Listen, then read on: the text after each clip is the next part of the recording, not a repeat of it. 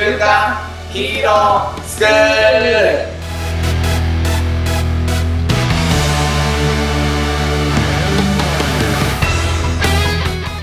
アニメ好き、働かないリーダー育成のマサオンと、漫画好き、生き生きした大人たちのセミナー講師、ヤマトンです。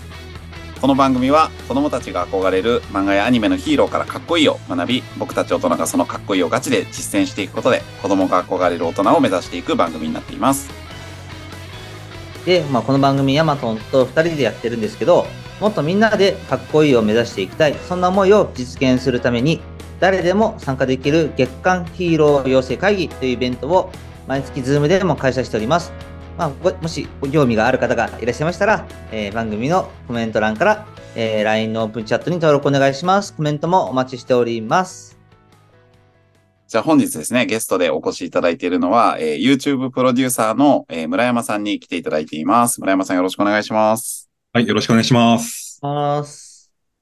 あのー YouTube プロデューサーといっても、あのーちょっとですね、こう変わったプロデュースをされてるなって僕らは、あのーし認識してるんですけど、よかったらちょっと村山さんからこう自己紹介をお願いしてもいいですか？はい、改めまして、YouTube プロデューサーの村山と申します。ああの、YouTube のプロデュースといっても、まあ、あの、多くのプロデューサーの人たちって YouTube の再生回数を伸ばしたりだとか、登録者を伸ばしたりだとか、そのあたりを徹底的にやるような感じだと思うんですけど、僕はそのマネタイズの部分ですね。YouTube をやる理由って、やっぱり皆さんお金を稼ぎたいとかっていう望みがある方が多いと思うんですね。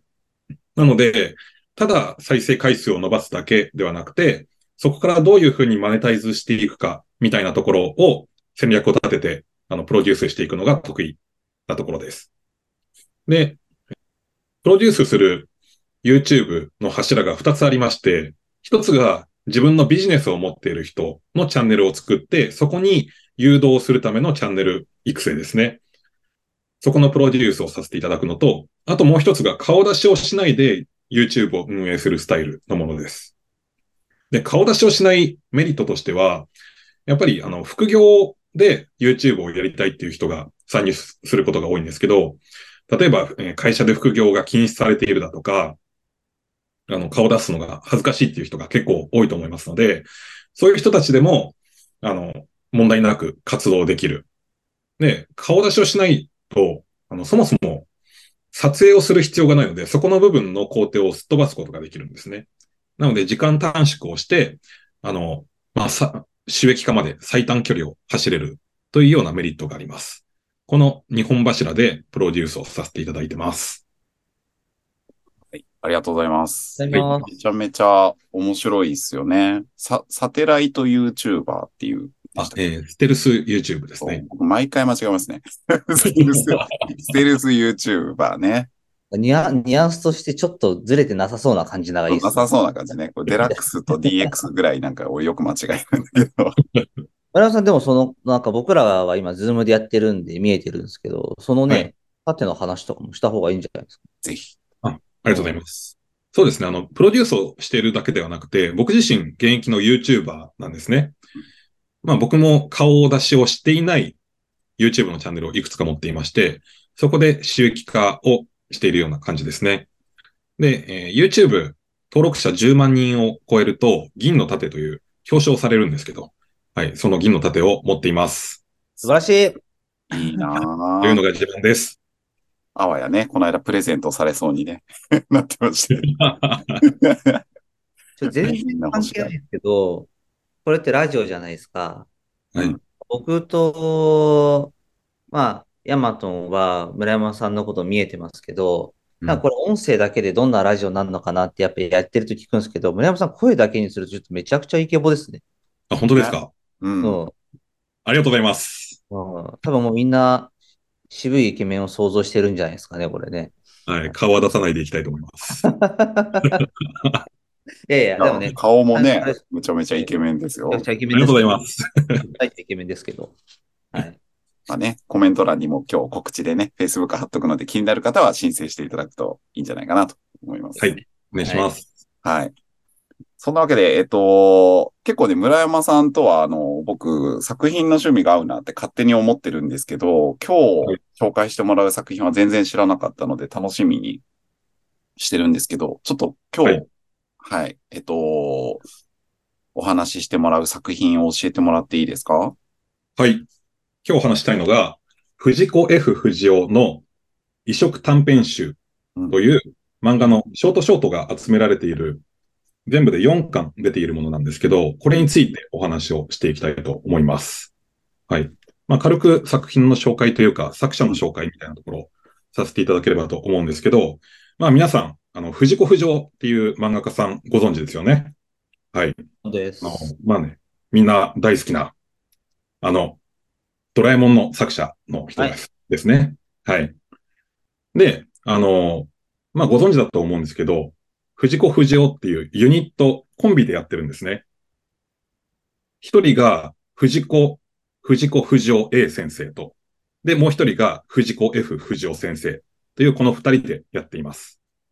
で、最初はコンビでやっていたんですけど、あ、あの、後から方向性の違いで、えーそれぞれ一人で、えー執筆というか漫画家活動をされています。うんで、えー片方の藤子不二雄 A 先生というのは、どちらかというと青年向けの作品ばかりを書いています。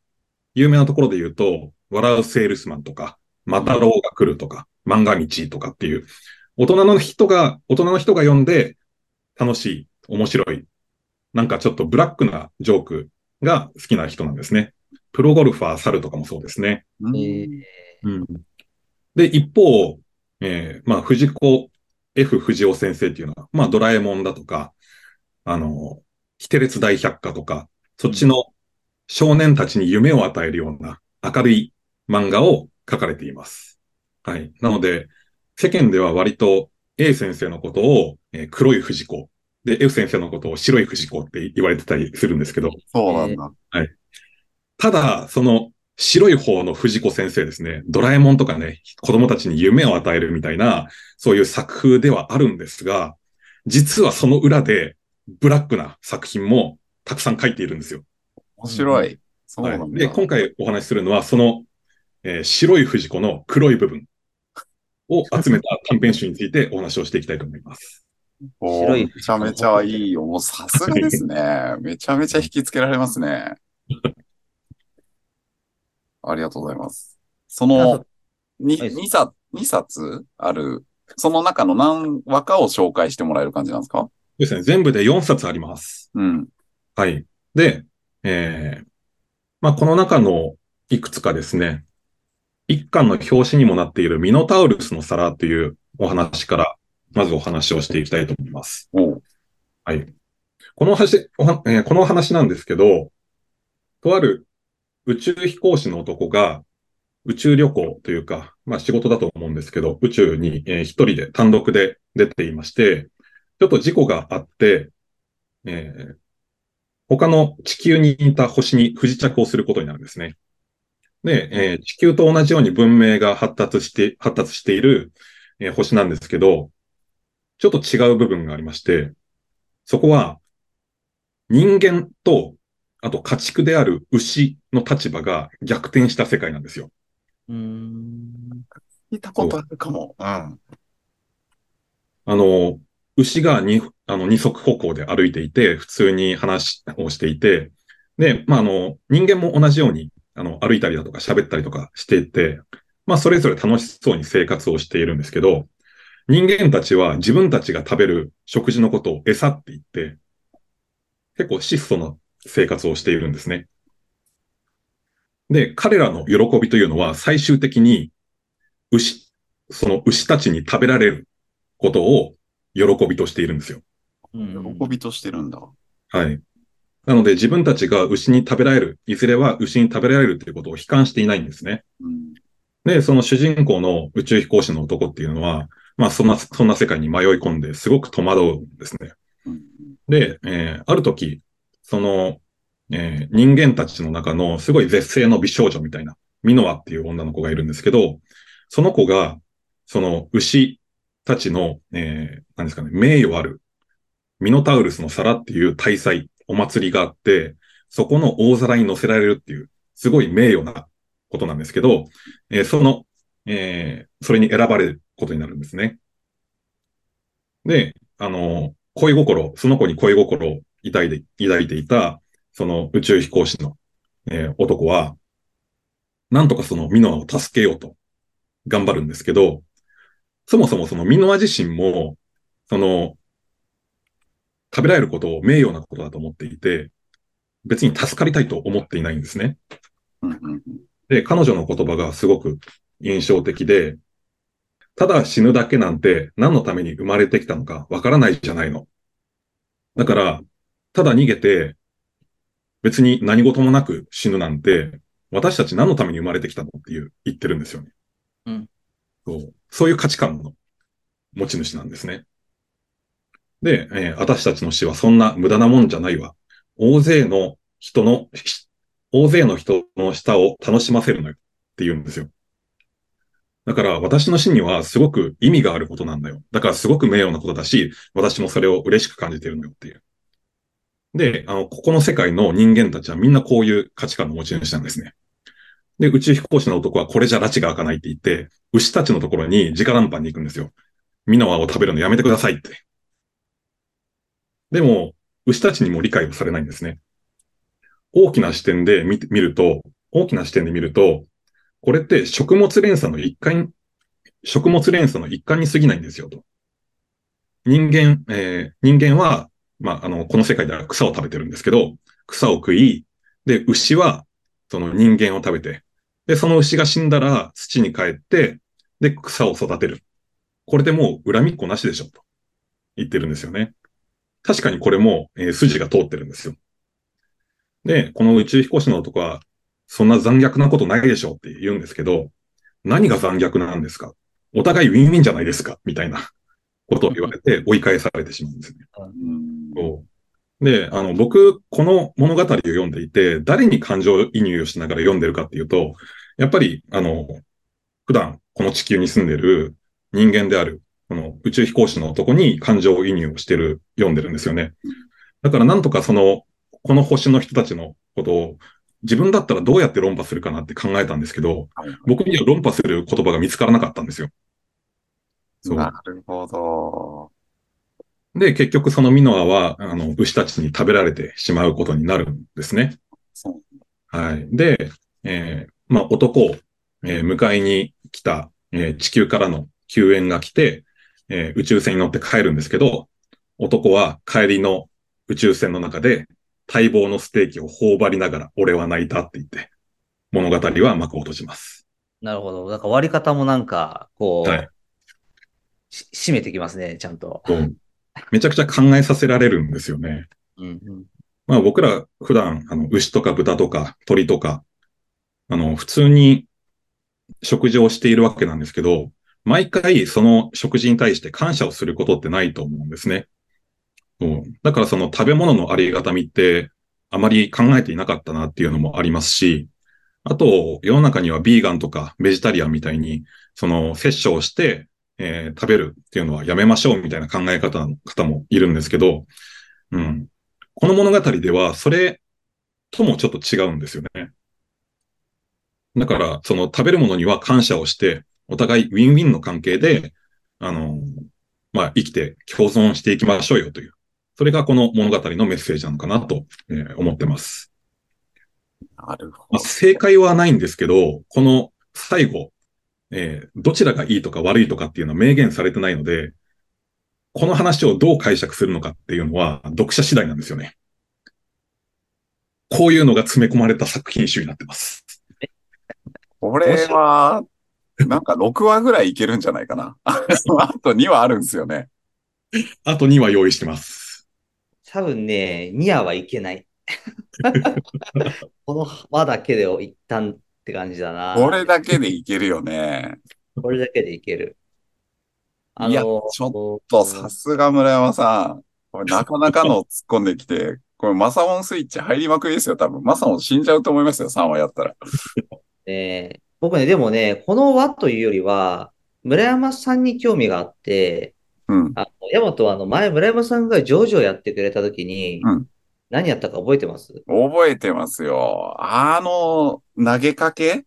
だからその過程、ゴールが、結果が大事か過程が大事かっていう問いでしたよね。そうそうそそうそう。うんで、僕今回のその話聞いたり、さっきヤマトンが準備してたやつに、村山さんから聞いたんですけど、うんなんか村山さんって、その上か下か右か左か、白か黒か善か悪かみたいな、そういう話好きなんだなって思って。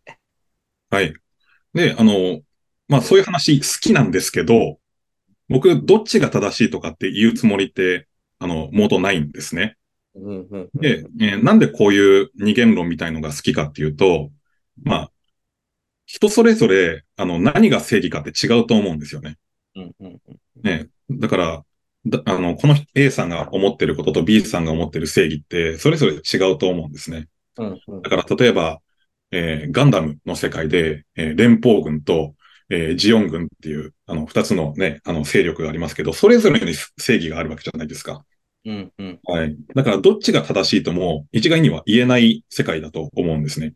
うんうんうんだから、この、なんださっきの、えー家庭が大事か、結果が大事か。多分、どっちも大事なんですよ。うんうんうんでも、えー家庭が大事って思ってる人もいれば、結果が大事だって思ってる人がいるっていう、その事実を分かっていることってすごい大事なのかなって思うんですね。そうですね。それめちゃくちゃ大事ですね。だから結構僕らは自分の価値観と、えー違う人たちと話すと、なんか、なんだその考え方ってね、あの、邪険に扱ったりすることってあると思うんですよ。僕もああるんですけど、でも、そそう思った時って、なんか自分がまだ理解していない考えの及ばないところがあったのかなって、まあこういう作品を読んでいて、結構、うん、気づかされることが多かったですね。いや、これ、村山さんだけでなんか完結する番組だな。だから一旦ここで締めて、はいちょ。っ後半に臨んでいいですか、山本そうだね。後半ディスカッションになる感じだよね。ここは、でも、僕としては、その、広げるイメージは一応あります。ありますか？マサオンスイッチありますか？あの、スイいや、でもね、ヤマトの言う通り、村山さんだけで完結するっていう言いたいことはわかりますけどうん。僕はそこを超えてきます。おー。楽しみです。なるほどですね。はい。超えていくというか、隣かな？隣、隣でちょっと、なんでちょっとひよったんだ？なんでひよったんだ？えー、ちょっとレベル高いわ、ちょっと。ですけど、ちょっと、ここから新しい話題に行くと、ちょっとさらに長くなりそうだから、一旦ここで前半目かな？えーなんかあのー自分もこう言いたいことがいっぱい出てきたんだけど、一個だけちょっと全然飛んだ考えをしたことがあったんで、ちょっとシェアしてもいいですか？はい。なんかね、あのーまあ生物のこう進化ってあるじゃないですか。うん。ある時ふと思ったんですけど、あの、例えば虫とかって喋んないじゃないですか。なんか、何のためにこの虫は生きてるんだろうなっていうような、まあ、カマカマキリがね、あの、食われてしま、メスに食われてしまっちゃったりとか、なんか、不思議な昆虫って結構多いじゃないですか。はい。で、ある時、ちょっとこう考えを逆転してみたんですよ。これは、なんかあの、虫より人間の方が進化しているんではなくて、虫の方がし進化してるっていうふうに考えたらどうかなって思ったんですね。で、なんかその時って、まあ僕らがこういろいろこう考えるっていうのは、一見こう人間の目線で言うと進化しているように見えるけれども、実はなんか無駄なんじゃないかみたいな。っていうことをすでにこう分かっている種族っていうのかな。うん。が、なんか進化の過程でコミュニケーションという手段を捨てたんじゃないかなってこう考えたことがあったんですよね。とんでもない思考、思考ですね、それ。うん、そう。だからなんかね、ちょっと後半でも話したいんだけど、ちょっとその思考するかしないかみたいなところって、ちょっとこう、うん、トリガーになるのかな、みたいなことをね、思って聞いてました。あの、まさに、あの、2話目で話そうと思ってたのが、もう結構そのテーマに近いんですよ。マジですか？そうなんだ。へえ。ちょっとこれ収録もどうなるかわかんないけど、後半に行ってみますか。もし、村山さんがその、あ、ここでこの話だなと思ったら紹介してもらってもいいかなって感じします。あ、はい、ありがとうございます。村山さん的にその2話目話した方がなんか良さげな感じします？今の話そうですね。まあ、今の話と結構合致してて、あ、そうなんだ。人間の倫理観みたいなところにつながってくるんですね。へえ。ここはちょっと2話目の説明から入ってもらえますか？そうしよっか。うんちょっとね、なんかそ、そのテイストだと他のも聞いてみたいなって感じするもんね。なんかそれ言われたら、じゃあそれ今度でって、ちょっとなかなか、なんで拗ねてんだよ。いいっすね。いや、めちゃめちゃ面白いです。ただちょっと前半はちょっと長くなっちゃいそうなんで、一旦締めて、後半はね。の説明から入ってもらえますか？はい。じゃあ、一旦前半はここまでということで、まあちょっとあの、村山さんから告知があるということなんで、告知をこうしてもらって、えっと、締めていこうかなと思うんですけれども、で、あの、はい告知をお願いしてもいいですか？はい。えっ、と、まあ、僕、普段 YouTube のプロデューサーとして活動をしているんですけど、えーまあ、あの、元々の原点というのは、えー文章を執筆するのがすごくあの得意なんですね。なので、それが転じて YouTube の台本を書いたりだとか、どうやったら読まれる台本を書けるかみたいなところにつながっているんですけど、まあ、あの、そこの原点の部分ですね、あの、文章を執筆するということで、えー Kindle で本を出しましょうみたいな活動もしています。で、そこから、えー皆さんのビジネスにつなげたりだとか、えーみたいな動線を作る、えースクールをですね、えー作って、えーおります。で、まあ、あの、近々、えー Facebook の方でも告知させていただこうと思いますので、もしご興味のある方は、僕の、えーページの方を、えーフォローしていただきたいなと思います。友達申請お待ちしております。ありがとうございます。僕らは身近でね、その村山さんがこうプロデュースしてる人たちがすごい成果を上げてるのを見てるんで、あの、僕らもぜひ 参加させてもらえたらなって思あってます。ぜひぜひ。はい。はい。ありがとうございます。じゃあ、前半はここまでということで、ぜひね、後半も楽しみにしてください。えっと、村山さんの Facebook はコメント欄に貼っておきますね。はい。じゃあ、マサオン、いつものお願いしていいですか？はい、じゃあ行きますね。